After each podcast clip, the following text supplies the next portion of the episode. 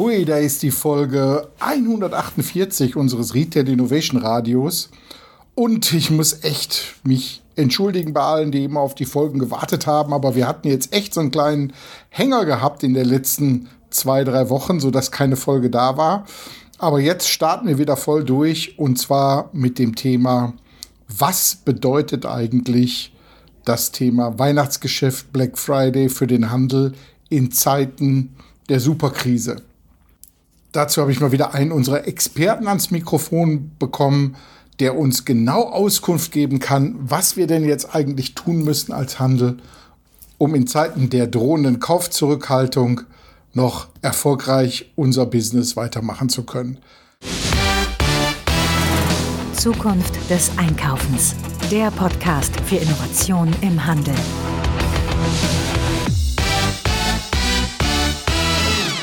Ja, der Christoph Tripp ist mal wieder bei uns am Mikrofon. Hallo, mein Lieber, grüß dich. Frank, ich grüße dich. Hallo. Christoph, du bist ja so mein Lieblingslogistiker in Deutschland, kann man sozusagen. Aber nicht alle kennen dich, obwohl echt eigentlich fast ein Ding der Unmöglichkeit ist, wie viele Folgen wir schon mit dir hier zusammen gemacht haben. Aber stell dich einmal kurz selber nochmal vor, damit Hörerinnen und Hörer wissen, wen ich da ans Mikrofon geholt habe. Sehr gerne. Also Christoph Tripp, äh, bin 47 Jahre alt, äh, Professor für Distributions- und Handelslogistik an der Technischen Hochschule in Nürnberg. Nebenher, wie viele andere, auch als, als Berater, Moderator, äh, Unterstützer äh, in der Praxis viel unterwegs. Ja, und wir haben ja schon Themen gehabt wie das Thema Robotik äh, in der Logistik und so weiter. Ähm, und jetzt kommen wir mit einem Thema an, was kurz vor der Tür steht. Ne? Und zwar, wir haben in Sichtweite ja schon für den Handel. Black Friday, Weihnachtsgeschäft, Super Sale hier und äh, Top-Rabatt da. Und gerade jetzt in Zeiten, wo ja die Kaufkraft momentan abgeschöpft wird von den großen Energieunternehmen und ähm, den Unternehmen, die sich mit Benzin und Diesel beschäftigen, ist die große Fragestellung, ähm, wie wird der Preiskampf im Herbst? Und zwar, und wie kann man sich auf diese ganze Geschichte dementsprechend auch einstellen? Was bedeutet das jetzt aus Sicht der Logistik? Ja, großes Thema, glaube ich. Ähm, Im Moment, du hast, du hast es schon angesprochen. Ähm, ich glaube, wir sind alle, wir leben alle im Moment in, in Zeiten extremer äh, Unsicherheit, was eben unser, unser verfügbares Einkommen anbetrifft. Äh, anbetrifft.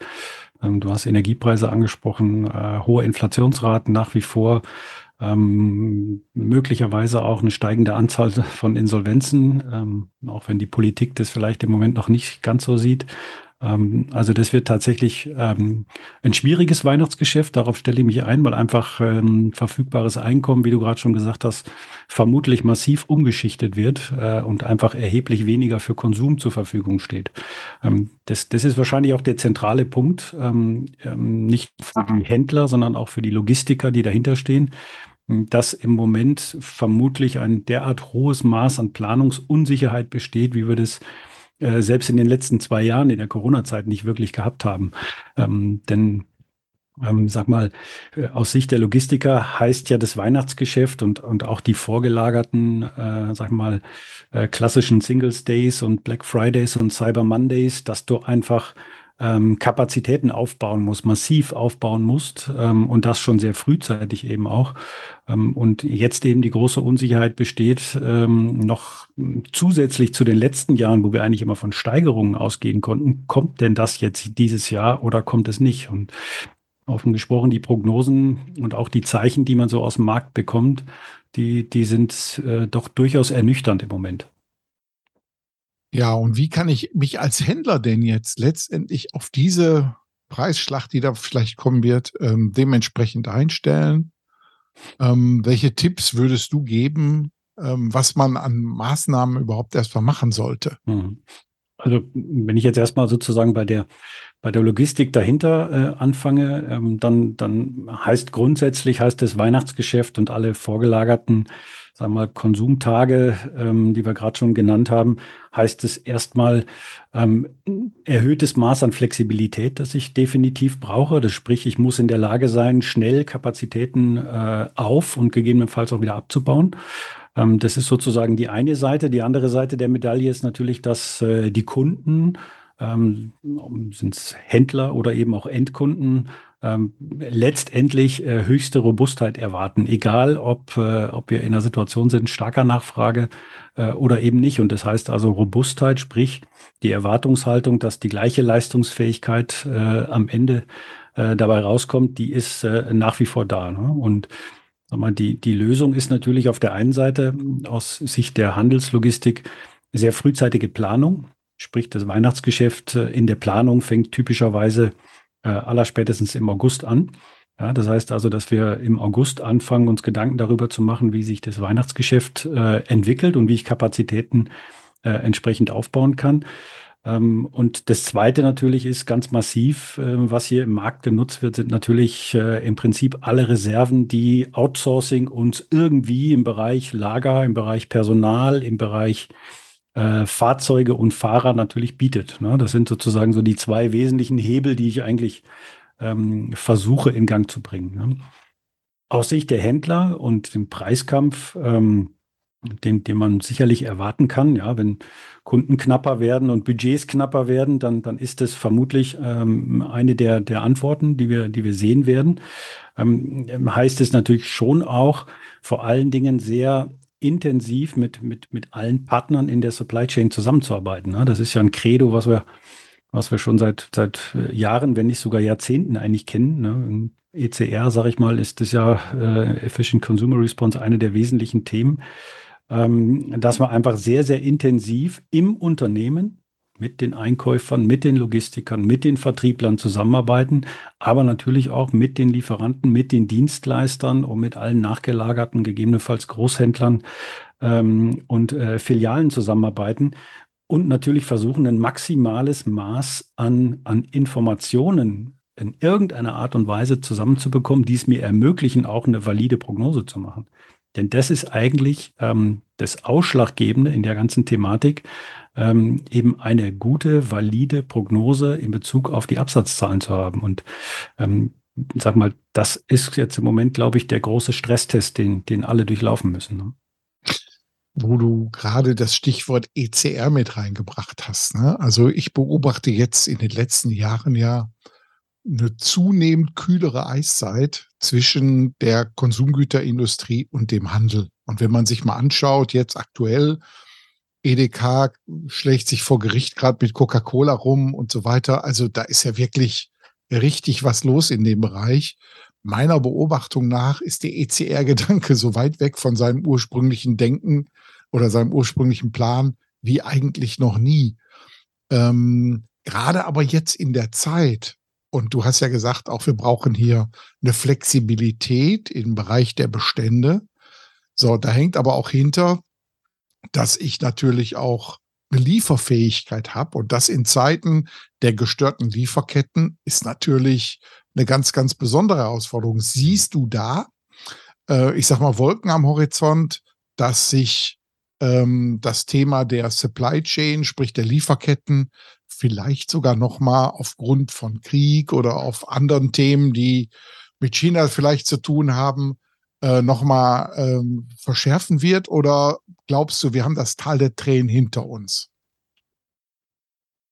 Also ich glaube, das Tal der Tränen, ähm, also will ja nicht so negativ jetzt auch sein, ähm, aber das haben wir definitiv noch nicht durchlaufen. Ne? Wir, äh, es gibt ja diese, dieses schöne neue Schlagwort, also wir, wir kommen ja so aus der äh, äh aus der VUCA-Welt, ne, der, der, sag ich mal, unsicherheitsgeprägten, sehr volatilen äh, Welt, ähm, und und das, das neue Schlagwort, was da jetzt so ein bisschen rumgeistert ist, äh, äh, nennt sich ja Barney. Ne? Also da, da sprechen wir eher von, von äh, brittle, anxious, äh, nonlinear, incomprehensible, was, was nichts anderes heißt eben, dass dass wir sozusagen eine Art ja, brüchige Supply Chains, brüchige Weltordnung, brüchige Gesellschaften sehen, die eher von Angst getrieben sind und, und, und bei denen man eben auch nur sehr schwer absehen, absehen kann, wie, wie, sich sozusagen bestimmte Maßnahmen, die man ergreift, eben auch auswirken, sowohl auf Lieferanten als auch auf Kunden und Wettbewerber. Und, und wenn man das sozusagen sich vor Augen führt ne, und, und, und ganz, ganz konkret anschaut, dann, dann, dann geht es eigentlich umso mehr darum, jetzt in der Zeit das zu tun, was du gerade äh, gesagt hast, was wir ähm, eben leider sehr häufig nicht machen, nämlich sehr, sehr intensiv äh, zusammenzuarbeiten, ähm, eben über die gesamte Supply Chain hinweg. Und ich sehe es ähnlich wie du. Der ECR-Gedanke ist in vielen Teilen sehr weit weg ähm, von dem theoretischen Wunsch dieser engen Zusammenarbeit. Ähm, ich, ich sehe sogar eher im Gegenteil, wie du auch gerade gesagt hast, Tendenzen, wo, wo Händler ähm, nicht Daten teilen mit Lieferanten, sondern eher Daten verkaufen für Lieferanten. Ähm, wir haben aber auch gute Beispiele. Ähm, denke gerade an das äh, Beispiel vom DM Drogeriemarkt, die ja auch mittlerweile Plattformen geschaffen haben für ihre Lieferanten und denen auch Zugang zu einem, zu einem expliziten Daten- äh, und Informationspool eben auch geben um eben genau diesen Themen der Nichtverfügbarkeit äh, eben auch, auch entgegenzuwirken. Ja? Und äh, ich glaube, das ist eher der Weg. Und wenn man es vielleicht plastisch formulieren will, dann, dann werden diejenigen vermutlich in nächster Zeit erfolgreicher sein, die es in den letzten Jahren geschafft haben, diese intensiven äh, Kooperationen äh, aufzubauen und auch zu leben. Und diejenigen umso mehr Probleme haben, die das eben nicht gemacht haben. Ne? Und mal, spätestens jetzt muss eigentlich der Zeitpunkt kommen, äh, da aktiv zu werden. Und, und das, das wird, glaube ich, der Knackpunkt sein. Ne? Mhm.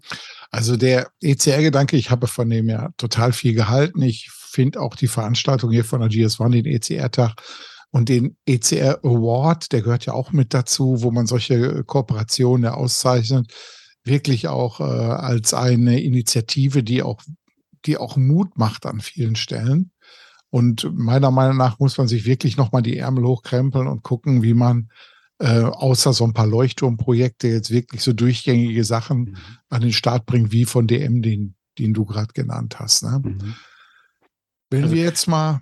Wenn ich vielleicht noch sagen darf, Frank, also letztendlich wäre ja das Minimum, auf das man sich ähm, eigentlich einigen müsste in der Zusammenarbeit, dass man eigentlich, sag ich mal, die, die, also drei wesentliche äh, ähm, Informationen miteinander teilt in der, in, in der Kette, zumindest mit den, mit den wesentlichen Lieferanten äh, und, und die Kenntnis in Bezug auf die Kunden hat. Nämlich, das sind typischerweise Bestände in der Supply Chain, das sind ähm, jegliche Art von Bestellungen und jegliche Art von Bestellprognosen ja, oder Bedarfsprognosen. Denn letztendlich ist es doch immer so, dass die Prognose dann besser wird, wenn sie von mehreren gemacht wird und äh, äh, abgestimmt wird, als wenn es ein Unternehmen eben alleine macht. Und, und, und die Diskussion haben wir eigentlich in der Theorie gefühlt, sind wir da schon 10, 15 Jahre weiter. In der Praxis gibt es dann viele Showstopper natürlich, auch viel Aufwand, der natürlich dem entgegensteht. Viele Ängste natürlich, äh, wenn man Informationen teilt. Ne? So diese chinesische Mauer, die hochgezogen wird. Äh, ja, keine Frage. Aber ähm, ich, ich glaube, dass wir erfolgreicher werden insgesamt und Unternehmen, Händler erfolgreicher werden, wenn sie sich da auch in ihrer Kultur deutlich stärker öffnen würden. Ne? Ja, du hast ja gerade diese Zauberwörter gesagt, hier bessere Prognosen. Da sind wir ja in dem Thema äh, der künstlichen Intelligenz. Und künstliche Intelligenz ist immer nur so gut in seiner Arbeit, sprich die Algos, die da laufen, die können immer nur so gut arbeiten, wie sie auch über Datenpools verfügen. Ne? Und momentan sehen wir äh, gerade in dem Bereich ganz, ganz viele Insellösungen, die da entstehen. Aber allerdings diese Inseln sind dann eben halt nur für diese Insel gültig. Ne? Und wenn wir dann solche äh, Themen haben, wie zum Beispiel, dass man frühzeitig erkennen würde, wann irgendwo der, die Nachfrage nach Toilettenpapier extrem hoch geht oder Sonnenblumenöl, wie wir in der Vergangenheit hatten, dann kann man super prognostizieren, wie äh, ja von der Produktion umschwenkt in diese mhm. Richtung bis hin zu, dass man sich Gedanken darüber macht, wie man die Transportraumlogistik und Disposition in dem Bereich nochmal dementsprechend auch anpasst. Ne? Mhm. Ja, gebe ich dir total recht. Mein schönes Beispiel ist jetzt, äh, ähm, nach diesen Corona-Jahren ist ja ein Thema äh, in den Unternehmen wieder unglaublich präsent. Das ist das ganze Thema Risikomanagement. Ja, oder heute sagt man dann so schön, äh, äh, sagt man dann Resilienz dazu. Ja, also wir müssen Resilienz erreichen. Aber wenn man sich anschaut in den Unternehmen, worauf sich das Thema Risikomanagement fokussiert, dann ist das im Wesentlichen die Schnittstelle äh, vom Einkauf äh, zu den wesentlichen Lieferanten. Ja, äh, also wirklich durchgängige Systeme, die sich eben auch kundenseitig, absatzseitig und nachfrageseitig bedienen mit Informationen, also eher vertriebsorientiert sind äh, und auch produktionsorientiert sind, ähm, die finden sich eher, eher weniger. Ja? Äh, also da zeigt sich alleine schon, dass man ähm, ähm diesen Begriff ja, äh, ähm, Vorsorge, Risikomanagement im Wesentlichen eben äh, einkaufsseitig betreiben. Ne? Wir müssten das eigentlich viel stärker auch vertriebsseitig äh, in Richtung Prognose und Nachfrage betreiben, denn nur dann wird eigentlich ein Schuh draus, ne? wenn man wenn man das Ganze sozusagen durchgängig betrachtet und und, und äh, da sehe ich im Moment wenig wenig Ansätze. Ja? Und, ähm, und wie du schon sagtest, Insellösungen helfen uns da wirklich nur sehr sehr bedingt. Absolut, absolut. Wenn wir wenn wir uns aber jetzt mal anschauen du hast ja gerade gesagt, so vom, vom Einkauf her gedacht. Ne? Das hat auch viel damit zu tun. Das ist so meine Erfahrung aus vielen Jahren Handel, dass ähm, der Einkauf immer der Retter des Jahresergebnisses war. Ne? Also ich weiß halt aus meinem früheren Unternehmen, wo eigentlich der Reingewinn des Unternehmens rein aus den nachträglichen Vergütungen und aus dem Werbekostenzuschuss bestand, der am Jahresende mhm. ausgeschüttet war. Und den hat immer der Einkauf besorgt. Und insofern war der Einkauf auch immer der Held des Tages dann. Ne? So, aber eigentlich hat sich das ganze Jahr dann auch umgedreht in den letzten Jahren. Wir sehen ja, dass das Thema Einkauf äh, deutlich verändert wurde in den großen Lebensmittelhändlern, der Vertrieb und natürlich damit auch die Analyse der Nachfrage und der Kundenbedürfnisbefriedigung ist ja immer mehr in den Mittelpunkt getreten. Und Gott sei Dank ist der Fokus aber jetzt von einem zum anderen gegangen, aber mhm. immer noch nicht durchgängig durch alle, sondern einfach nur der Schwerpunkt wurde woanders reingelegt. Ne? Mhm. Ne? Und insofern muss man da noch dran arbeiten. Ne? Ja, auf jeden Fall. Ähm, es hat sich natürlich eins verändert, über das wir jetzt ja auch schon einige Zeit sprechen, dass das gesamte Kundenverhalten, äh, sei es jetzt das Verhalten von Businesskunden, als auch das Verhalten von Endkunden halt immer ich sag mal, immer illoyaler wird. Ja, das heißt also, die, die Bindung sozusagen zu einem spezifischen Unternehmen, Händler, äh, wird eher geringer. Ja, der, der, der Kunde sucht nach, nach, äh, sagen wir mal, schnell nach, nach der Befriedigung von Bedürfnissen und nach der Erfüllung von Wünschen, die er eben auch hat. Und das macht er eben zunehmend unabhängig von einem einzelnen Unternehmen, ne? weil er eben auch relativ geringe Wechselkosten hat, ja, insbesondere im Onlinehandel sehr geringe Wechselkosten hat ähm, und, und es ihm eben, sag mal, äh, eine schnelle Möglichkeit eben der Befriedigung eben auch ähm, ermöglicht. Und, und äh, das hat sich maßgeblich geändert. Deswegen müssen wir natürlich viel, viel stärker äh, eben auch, sag mal, Risikomanagement auch im Sinne von, von äh, vorausschauender Prognose eben auch vertriebsseitig betreiben. Und das glaube ich, ist in vielen Unternehmen noch extrem in den Kinderschuhen. Ja. Ich komme nochmal zurück zu unserem Eingang, um da auch jetzt nochmal so ein Fazit zu ziehen. Ne? Wir sind ja gestartet hier mit dem Thema Cyber Monday, Black Friday, Weihnachtsgeschäft mhm. und solche Geschichten alle. Was wären so die Tipps, die wir den Händlern geben, so abschließend so in einem Satz, ne? worauf man sich am besten einstellen soll? Ich weiß, das ist schwer mhm. hinzukriegen, aber wir wollen ja gucken, dass wir irgendwie mit so einer Key Message auch hier rausgehen und den Hörerinnen und Hörern dann so einen, so einen Blick lassen, worauf die achten sollen. So eigentlich so diese klassische Pareto, ne? 20 Prozent der Dinge, die du tust, retten dann 80 Prozent, ne? Also ich sag mal, eine, eine Kernbotschaft ist sicher ähm, für die Händler, öffnet euch in, in alle Richtungen, öffnet euch in Richtung äh, eurer ähm, wesentlichen Lieferanten, öffnet euch in Richtung äh, Kunden, das heißt, ähm, kommuniziert aktiver und, und, ähm, und, und versucht sozusagen ein maximales Maß eben an Informationen tatsächlich sowohl über Lieferanten als auch über Kunden zu finden, um eben diese intensive Kooperation, von der ich gesprochen habe, eben auch voranzutreiben. Und, und vielleicht, Klammer auf, vergesst bitte eure Logistikdienstleister nicht in dem ganzen Spiel. Ja, denn auch die äh, sind darauf angewiesen, ähm, äh, Mengeninformationen von euch zu bekommen, damit ihr tatsächlich auch äh, am Ende ähm, alles das, was ihr transportiert und gelagert haben wollt, tatsächlich äh, eben auch vorrätig habt. Ja, das ist sicherlich die Botschaft, die man, die man, wenn man wirklich so eine Key Message rausheben möchte, ähm, die man geben kann. Und vielleicht eine, ein Ergänzungspunkt, den ich ähm, auch noch mal machen wollte, das ist immer schwer, sich da so ganz kurz zu fassen. Vergesst auch das Thema Omnichannel nicht, denn ähm, Natürlich ist, äh, ist es immer möglich und, und das passiert ja fortwährend auch im Stationärhandel wie auch im Onlinehandel, aber im Stationärhandel hat man eine Chance mehr. Denn wenn eine Ware mal nicht vorrätig ist, äh, dann muss man in irgendeiner Art und Weise Optionen anbieten, um den Umsatz zu halten, ja, um diesen Umsatz des Kunden festzuhalten. Und das heißt im Zweifelsfall eben auch, das, was ich jetzt nicht da habe, versuche ich ähm, verfügbar zu machen und versuchen dem, versuch's dem Kunden möglichst konvenient dann zukommen zu lassen. Äh, in Form von Ship from Store oder einer In-Store-Order, wo man, wo man eben den Kunden auch behält und greift. Ich glaube, das wird immer wichtiger, ne? weil wenn er einmal rausgeht aus der Tür, dann ist der Umsatz weg. Ja, ein gutes Stichwort oder auch ein gutes Schlusswort an der Stelle. Wenn der Kunde nicht da ist, wird auch nicht gekauft. Ne? Und um aktuell auch nochmal reinzubringen, äh, dann ist der Laden zu. Dann ist man, man sagt zwar, dann ist man noch lange nicht insolvent, aber ich bin der festen Überzeugung, das kommt dann kurze Zeit später. Christoph, schönen Dank und äh, bis zum nächsten Mal. Ja, sehr gerne. Hat wieder sehr viel Spaß gemacht. Vielen Dank, Frank. Ja, wie ihr wisst, ist unser Angebot kostenfrei und wir freuen uns auch, dass ihr uns so zahlreich auch konsumiert. Aber ihr könnt auch etwas für uns tun und das kostet euch gar nichts. Und zwar bewertet uns mit ja, möglichst viel Stern bei euch in dem Podcatcher, wo ihr uns hört. Und das zweite ist, sprecht mit euren Freunden, Bekannten, Arbeitskolleginnen, Arbeitskollegen über unser Format, über Zukunft des Einkaufens, über unseren Podcast. Abonniert den Newsletter und kriegt so immer die besten Informationen und hilft uns dabei, auch ein Gefühl dafür zu kriegen, ob wir noch auf der richtigen Spur unterwegs sind. Vielen Dank also an alle und wir wünschen euch wie immer fette Beute.